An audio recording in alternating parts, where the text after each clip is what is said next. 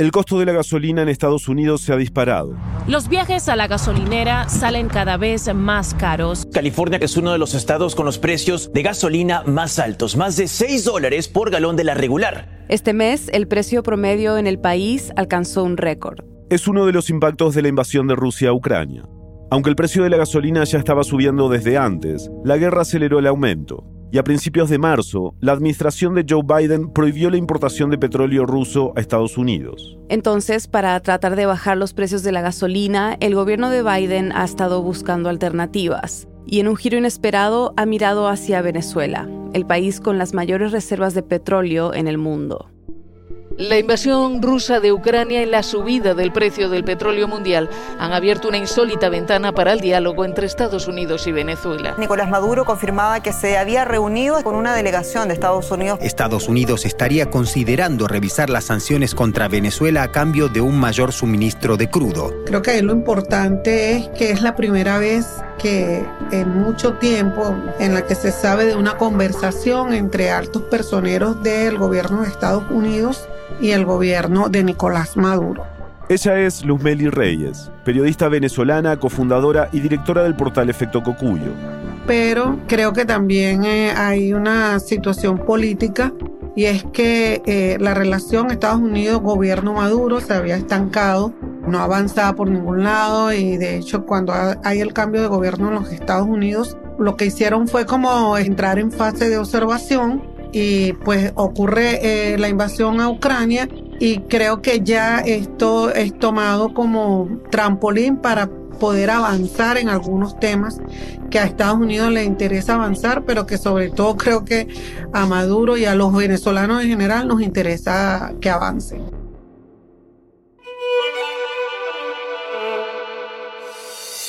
Bienvenidos a El Hilo, un podcast de Radio Ambulante Estudios y Vice News. Soy Eliezer Budasov. Y yo soy Silvia Viñas.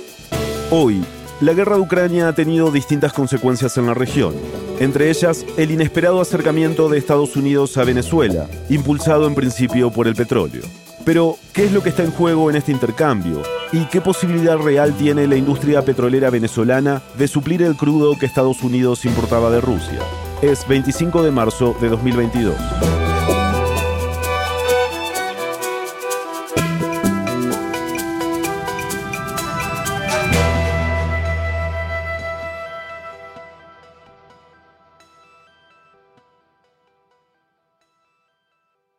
Antes de entrar de lleno en esta historia, es importante recordar que hace más de una década que Estados Unidos ha impuesto sanciones contra Venezuela. Primero contra el gobierno de Hugo Chávez durante el mandato de George W. Bush y años después contra empresas como la petrolera venezolana PDVSA. Estas sanciones se centran en tres categorías o delitos. Patrocinar el terrorismo, ayudar al tráfico de drogas y cometer abusos contra los derechos humanos. Incluso Estados Unidos ofrece 15 millones de dólares por el mismo Nicolás Maduro, quien está acusado de narcoterrorismo, narcotráfico y corrupción. Bajo el gobierno de Donald Trump, algunas sanciones se agudizaron. Creo que el punto fuerte de las sanciones a raíz de que Maduro va a una reelección y no es reconocido por una gran cantidad de países Pasó en 2019, cuando Juan Guaidó, líder de la Asamblea Nacional, se declaró presidente interino de Venezuela. Y enseguida el Departamento de Estado de Estados Unidos dejó de reconocer a Maduro como presidente legítimo del país. Una de las decisiones que más afectó la relación Estados Unidos-gobierno de Maduro fue cuando el gobierno de Donald Trump aprueba aplicación de sanciones secundarias. Es decir, aprueba sanciones para aquellos que faciliten o de alguna manera hagan algún tipo de intermediación con alguna organización o parte del gobierno en Venezuela. Incluso se da lo que los expertos llaman el sobrecumplimiento de las sanciones. Que es cuando una empresa limita sus actividades en el país para no correr el riesgo de violar la ley de Estados Unidos. Y este sobrecumplimiento del que habla Luz Meli ha afectado el acceso a vacunas. Entonces, ese mismo año, 2019, Venezuela y Estados Unidos rompieron relaciones por completo, y apenas hace un par de semanas se volvieron a acercar después de tres años de silencio. Según varios reportes de prensa, la delegación de Estados Unidos que visitó Caracas estuvo compuesta por el embajador para asuntos de Venezuela, el enviado especial para asuntos de rehenes y el principal asesor de la Casa Blanca sobre asuntos latinoamericanos. En el Palacio de Miraflores los recibió Maduro, la primera dama y diputada Cilia Flores y el presidente de la Asamblea Nacional, Jorge Rodríguez. ¿Qué es lo que busca cada lado? O sea, ¿qué quiere sacar Venezuela de este acercamiento y qué quiere Estados Unidos? Pues creo que el gobierno de Maduro busca matar dos pájaros de un solo tiro. Seguramente lo que está buscando es que se levanten ciertas sanciones que están enfocadas en la industria petrolera, que permitan la posibilidad del manejo de las divisas que puedan ingresar al gobierno en bancos internacionales. Y el otro pájaro que creo que para mí está de anteojitos es lograr mm, darle ya el tiro de gracia al gobierno interino, porque en la práctica ¿Qué significa que el gobierno de Biden esté hablando con el gobierno de Maduro? Que la intermediación del gobierno interino, que es el gobierno que es reconocido por Estados Unidos como el gobierno de Venezuela y que lo encabeza Juan Guaidó, pues que esa intermediación no es válida, porque no puede tomar decisiones vinculantes que permitan a Estados Unidos tener ciertas garantías. O sea, por el lado de Estados Unidos, además del interés en recuperar el acceso al petróleo venezolano, Luzmeli cree que existe un interés en desenredar un un poco la situación política en Venezuela. Pienso que es como un laberinto que cuando abres una puerta se te abre otra bifurcación y, llega un momento en el que ya no sabe la gente dónde está. Estados Unidos reconoce a un gobierno que operativamente no funciona. Porque el gobierno de Juan Guaidó no tiene control de las Fuerzas Armadas, ni del territorio, ni de algo muy importante ahora mismo, la producción de petróleo. En términos prácticos, hay cosas que simplemente no puede resolver. Y a Estados Unidos creo que le interesa que a la larga esta situación se vaya resolviendo. Tuvimos una reunión, yo podría calificarla de respetuosa. Tras la visita de la delegación de Estados Unidos a Caracas, Maduro confirmó durante un discurso por televisión que se había reunido con altos funcionarios del gobierno de Estados Unidos en el Palacio de Gobierno la hicimos en el despacho presidencial principal, en el despacho número uno.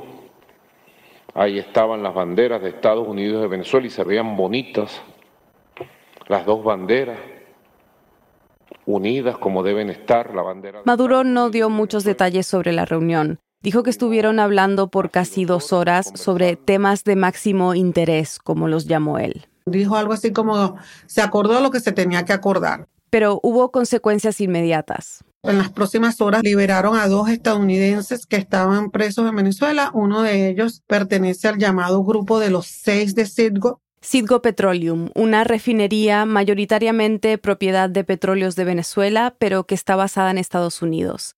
En 2017, seis de sus ejecutivos fueron arrestados en Venezuela por supuestos cargos de corrupción, desvío de fondos públicos y asociación para delinquir.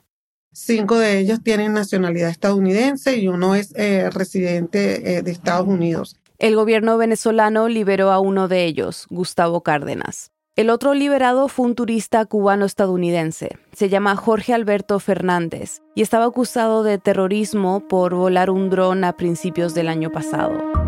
¿Y la oposición venezolana cómo reaccionó? Bueno, reconocieron que no habían sido informados previamente de, la visita. A Juan Guaidó no le informaron de la visita, sino hasta después de que la delegación de Estados Unidos se reunió con Maduro. Según el Washington Post, los funcionarios no se reunieron cara a cara con Guaidó, pero sí tuvieron una conversación telefónica para ponerlo al día quedaron sorprendidos por la visita, pero además quedaron un poquito fuera de, base, como decimos en Venezuela, cuando esto se hizo público, ¿no? Días después, el embajador de Guaidó ante Estados Unidos, Carlos Vecchio, envió una serie de tweets criticando lo que pasó. Y aquí cito. Maduro es igual a Putin. El petróleo de Rusia y el de Venezuela son petróleo sangre. Luzmeli me explicó que la oposición venezolana está muy dividida, fragmentada, y cree que este acercamiento entre la administración de Biden y Maduro es la estocada para Juan Guaidó, que dice que viene sobreviviendo. O sea, como ya en sus últimos momentos, es la impresión que tengo. Puede alargarse esto un año, dos años, pero en términos de, lo que uno percibe de popularidad, pues una reciente encuesta mostraba que es el peor momento que ha vivido Juan Guaidó, que no es lo más grave, Lo más grave es que Maduro ha subido su aprobación. Todavía es muy baja, no llega a los 20 puntos, pero de haber estado por el suelo, ahora subió a 18. Ya ves que es el peor momento que está viviendo la, la oposición representada por Juan Guaidó y es el mejor momento que está viviendo el gobierno de Maduro en mucho tiempo. En Estados Unidos, la reunión también provocó fuertes reacciones.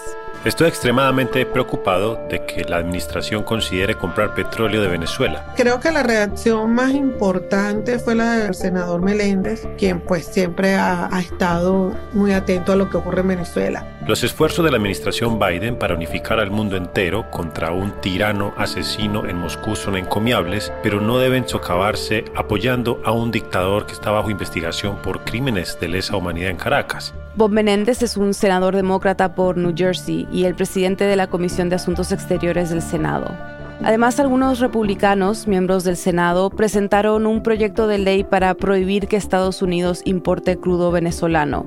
Pero no todas las reacciones fueron en contra. Hubo unas declaraciones favorables a la posibilidad de que se estableciera un diálogo entre Estados Unidos y el gobierno de Maduro. Estas declaraciones fueron hechas por el presidente del Comité de Asuntos Exteriores de la Cámara de Representantes.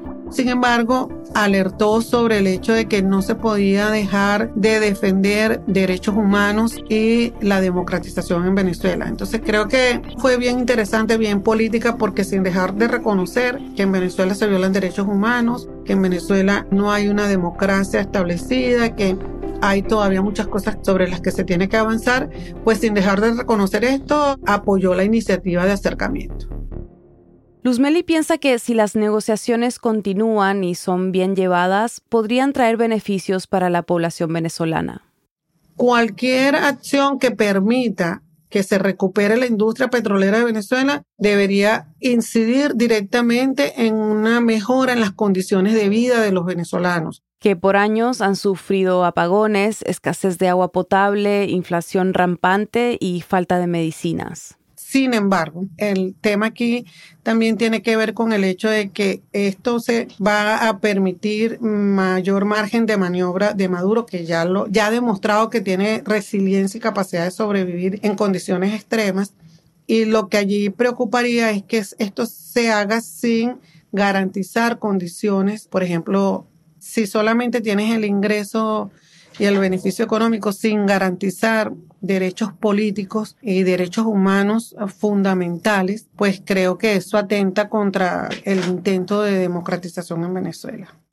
¿Qué cambios tendrían que suceder en Venezuela para que las negociaciones produzcan resultados concretos?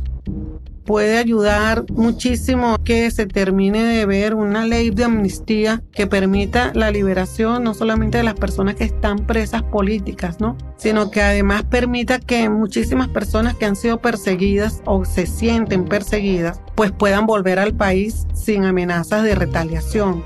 Luzmeli dice que también podría ayudar que se retomen las negociaciones en México entre el gobierno de Venezuela y la oposición.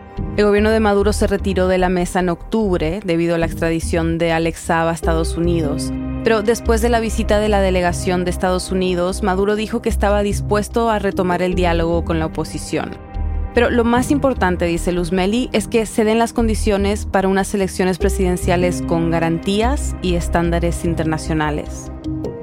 Y aunque ninguno de estos cambios ha estado cerca de ocurrir, Luz Meli me contó que sí han sucedido algunos a nivel económico hay una especie de liberalización económica, pero además dentro del partido de gobierno eh, la tesis que va ganando fuerza es una tesis de reformista, es decir, entendiendo que aquel gobierno que proclamaba socialismo del siglo XXI, el poder del Estado, todo este tipo de cosas, pues dándose cuenta de que no funciona Después de la pausa, ¿qué posibilidades reales tiene Venezuela de resolver en parte el suministro de petróleo que Estados Unidos ya no importa de Rusia? Ya volvemos. Radio Ambulante ha hecho escuela por 10 años y queremos celebrarlo. Ya están a la venta las entradas para el Radio Ambulante Fest, una celebración del periodismo y la creatividad en audio en donde tendremos charlas, talleres y una fiesta, por supuesto. Este festival forma parte de los esfuerzos de recaudación de fondos de Radio Ambulante y El Hilo. Así garantizamos la calidad de nuestros podcasts y seguimos contándote Latinoamérica más allá de los titulares. Gracias por apoyarnos. Puedes encontrar toda la agenda de eventos y comprar tus entradas en radioambulante.org. Keiner Fernández es un joven venezolano que ha vivido el desmoronamiento de muchas estructuras en su país, Venezuela, y también una epidemia de problemas de salud mental tras la pandemia. Abraham Jiménez Enoa es un periodista crítico del régimen cubano que está viviendo un vuelco total en su vida. Ana Estrada vive en Perú. Desde hace años ha luchado por su derecho a la muerte digna por una enfermedad progresiva e incurable que la queja. Andrés Arabia nunca pensó que su vida sería otra tras infectarse de COVID-19.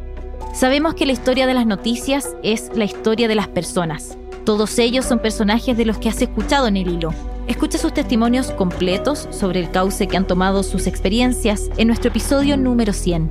Encuentra esta y otras historias en nuestro sitio web elhilo.audio o donde escuches tus podcasts. Muchas gracias.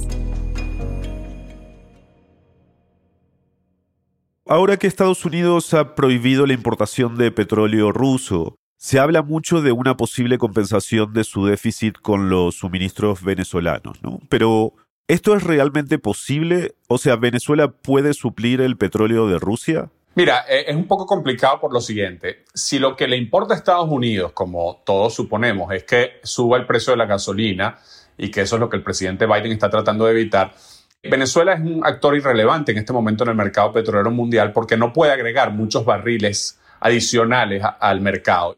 Él es Francisco Monaldi, investigador del Instituto Baker de la Universidad de Rice en Houston y fundador de un centro académico de energía y medio ambiente en Venezuela. En este momento, la producción venezolana es de aproximadamente 800.000 barriles diarios, y Rusia enviaba a Estados Unidos 700.000 barriles diarios y derivados. Es decir, que Venezuela tendría que enviar prácticamente toda su producción a Estados Unidos, y eso es algo imposible. Si lo hiciera, no podría cumplir sus responsabilidades con otros mercados como el chino, ni surtir el mercado interno. Desde el punto de vista macro, Venezuela no tiene impacto. Desde el punto de vista micro, es decir, de algunos refinadores en la costa del Golfo de Estados Unidos, en Texas y Luisiana, sí se pueden beneficiar porque ellos tienen optimizadas sus refinerías para procesar crudos pesados como los que produce Venezuela y ahorita están escasos. Es que no se trata únicamente de la cantidad de barriles, sino también del tipo de petróleo que produce. Francisco me contó que Venezuela tampoco podría sustituir todos los barriles rusos, porque el venezolano es un crudo más pesado, que exige más esfuerzos para extraerlo y refinarlo. La razón por la que mucha gente habla de esta sustitución del petróleo ruso por el venezolano es que cuando Venezuela salió del mercado americano en el 2019 por las sanciones, los rusos incrementaron su participación en el mercado americano más o menos en la misma cantidad que los venezolanos salieron. Entonces eso parece que fuera uno por uno, pero en realidad son productos un poco diferentes y al final es un tema complejo de refinación. El presidente de la Cámara Petrolera de Venezuela, Reinaldo Quintero, le dijo a la BBC que Venezuela podría aumentar la producción de petróleo en 400.000 barriles por día y que esto les permitiría satisfacer algunas necesidades en el mercado norteamericano. Pero es importante mencionar que las capacidades de Venezuela para satisfacer las demandas de Estados Unidos también se ven limitadas por el mal estado en el que está la industria petrolera venezolana.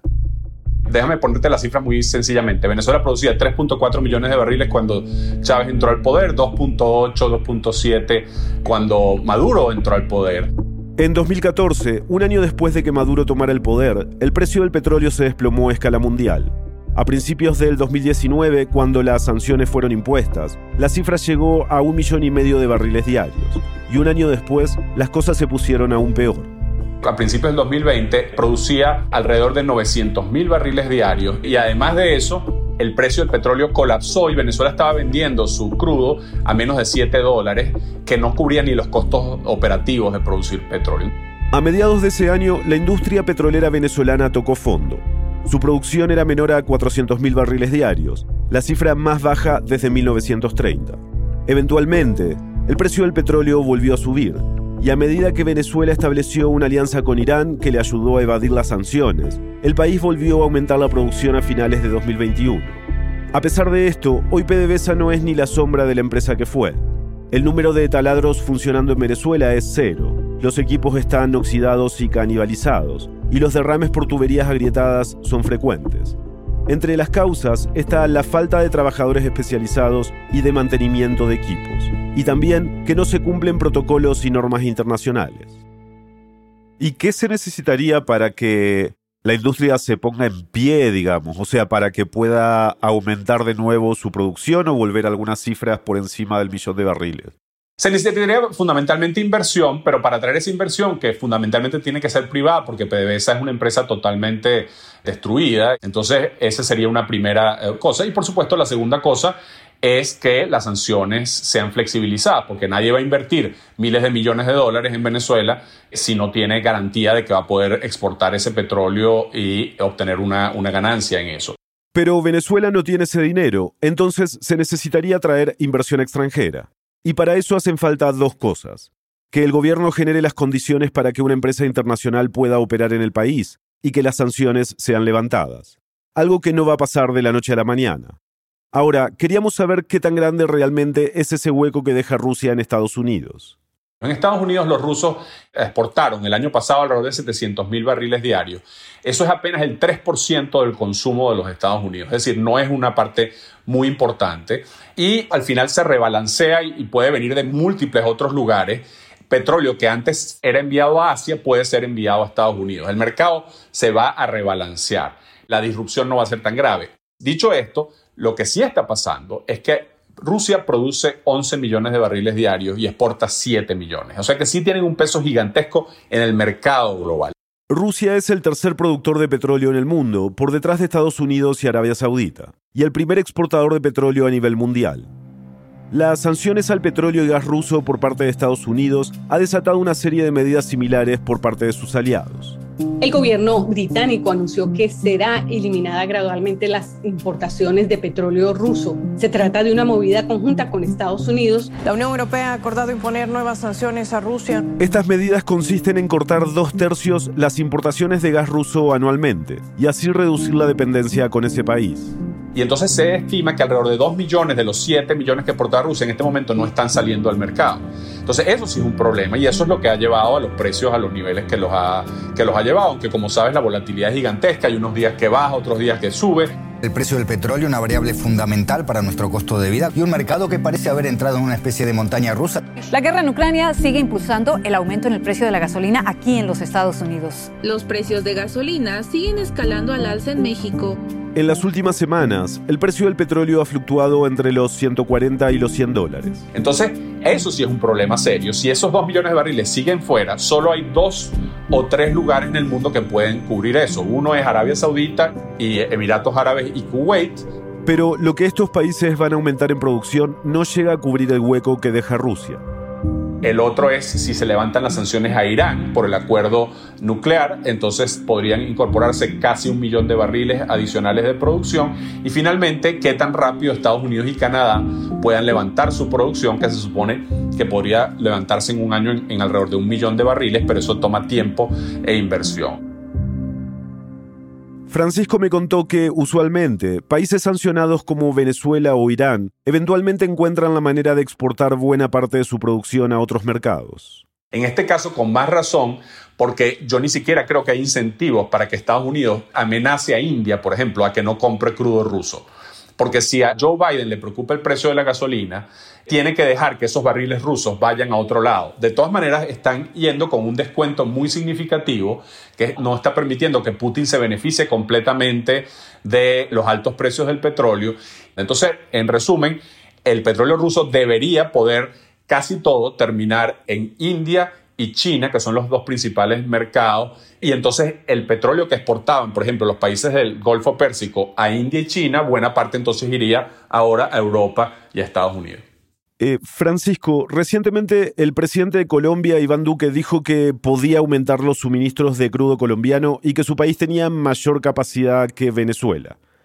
¿Tú crees que Colombia podría surtir petróleo a los Estados Unidos? La respuesta corta es no, Colombia produce un poco más que Venezuela, ciertamente en este momento, pero casi lo mismo. Producen lo mismo en, términos prácticos. La diferencia es que Venezuela tiene un potencial de subir producción en el corto plazo muy, muy limitado, como habíamos dicho. De, yo estimo que menos del 0.2% del mercado mundial. Pero Colombia, de hecho, tiene menos todavía. Y Colombia es un país con muy pocas reservas, o sea que tampoco en el largo plazo tiene mucho potencial. Aunque este nuevo acercamiento de Estados Unidos a Venezuela pareciera venir de la nada, Francisco me contó que desde hace un tiempo hay algunos actores que han estado promoviendo una serie de cambios potenciales sobre las sanciones a la industria petrolera. Las empresas occidentales, fundamentalmente las tres grandes que quedan en Venezuela, Chevron, Eni y Repsol, PDVSA les debe miles de millones de dólares, ¿no? Y ellos dicen, bueno, así, si se sigue acumulando esta deuda, no vamos a tener que ir y no podemos operar más. Entonces, desde hace tiempo, esas empresas habían estado solicitando licencias para pagarse su deuda con unos cargamentos. Hasta ahora Maduro no les ha pagado, no tiene demasiado interés en pagarles. Aunque Repsol sí ha estado cobrando sus deudas a través de cargamentos de petróleo pero sí tiene la preocupación de que se le vayan esas empresas y por otro lado también tiene la consideración de que si Estados Unidos le acepta algunos cargamentos que salgan de Venezuela y vayan a Estados Unidos con una licencia, eso de alguna forma lo reconocería él como el, gobernante de Venezuela que Estados Unidos, por supuesto, ha tratado de no, de no hacer. El otro tema que se ha estado discutiendo desde hace un tiempo es la posibilidad de intercambiar ayuda humanitaria por petróleo. Esta no es una propuesta del gobierno venezolano, sino de una fundación sin fines de lucro llamada Petróleo por Venezuela. Entonces, aunque la visita de los funcionarios estadounidenses hizo pensar que la relajación o el levantamiento de sanciones podía ocurrir, según Francisco lo que realmente está sobre la mesa es que se permita una mayor flexibilidad o acceso al petróleo venezolano para algunas empresas. Qué tan amplias o restringidas serían esas licencias dependerá de lo que el gobierno de los Estados Unidos decida, pero también por supuesto esto requiere que Maduro le interese, porque puede ser que se apruebe la licencia, pero Maduro no deje que muchos barriles vayan a Estados Unidos si la alternativa es que él le va a generar caja en Asia, ¿no? Porque al final él tiene que hacer un análisis de costo-beneficio de cada uno de estos barriles, a dónde van y qué le beneficia eh, más. En tu opinión, ¿cuáles son las posibilidades de que se llegue a un acuerdo entre Estados Unidos y Venezuela? Mira, yo creo que el espacio para el acuerdo está ahí por una razón adicional. Maduro, al principio de este año, tú hubieras pensado, ¿por qué va a negociar el nada que signifique generar alguna duda de que él va a estar en el poder en, el futuro o tener que hacer concesiones en las elecciones, etcétera? Esa situación, sin embargo, tiene ahora unas aristas, porque por un lado se le congelaron los fondos que él tenía en Rusia una de las maneras en que Venezuela evadía las sanciones era a través de bancos rusos. Entonces, ahora sí hay una cantidad de dinero congelado al que Maduro no puede acceder. Y él tiene incentivos muy fuertes para negociar con Estados Unidos a ver si, si parte de ese dinero puede volver. Número dos, el petróleo de Venezuela hoy ha logrado conquistar el mercado de los refinadores independientes de China que esos son, no son los que son las grandes empresas del Estado chino. Con este crudo que llega por intermediarios a, un descuento elevadísimo, etc. Si los rusos, buscando ese mercado, como ya lo están haciendo, ofrecen su petróleo, que es de mejor calidad que el de Venezuela, a descuentos más grandes, lo que va a pasar es que en vez de Venezuela quitarle el mercado americano a Rusia, Rusia le va a quitar el mercado chino a Venezuela. entonces Maduro tiene incentivos para pensarse bien cómo negociar con Estados Unidos. Días después de la reunión, Estados Unidos dijo que por el momento no hay ningún plan en marcha para importar petróleo de Venezuela. También confirmó que le pidió a Colombia que aumentara su suministro de crudo. Esta semana, durante una rueda de prensa, la secretaria de prensa de la Casa Blanca reiteró que no había diálogo entre el gobierno de Biden y el de Maduro.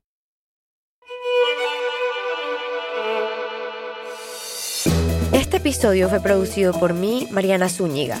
Lo editaron Silvia Viñas y Eliezer Budasov. Decide Yepes hizo el fact-checking. La mezcla y el diseño de sonido son de Elías González con música compuesta por él y por Remy Lozano. El resto del equipo de El Hilo incluye a Daniela Cruzat, Inés Renique, Denis Márquez, Paula Leán, Elsa Liliana Ulloa y Camilo Jiménez Santofimio. Daniel Alarcón es nuestro director editorial. Carolina Guerrero es la CEO de Radio Ambulante Studios. Nuestro tema musical lo compuso Pauchi Sasaki. El Hilo es un podcast de Radio Ambulante Studios y Vice News. Gracias a quienes se han unido a Deambulantes, nuestras membresías. Dependemos de miembros como ustedes para garantizar el tipo de periodismo que hacemos en el hilo. Si este podcast te ayuda a entender mejor lo que ocurre en América Latina, considera hacer una donación hoy. Sin importar el monto, tu contribución nos ayudará a garantizar nuestro periodismo riguroso e independiente. Súmate tú también en el hilo.audio slash apóyanos. Muchas gracias. Y para estar al tanto de las noticias más importantes de la región y de cómo se desarrollan esta y otras historias que cubrimos, síguenos en nuestras redes sociales. En Twitter y en Instagram nos encuentras como El Hilo Podcast.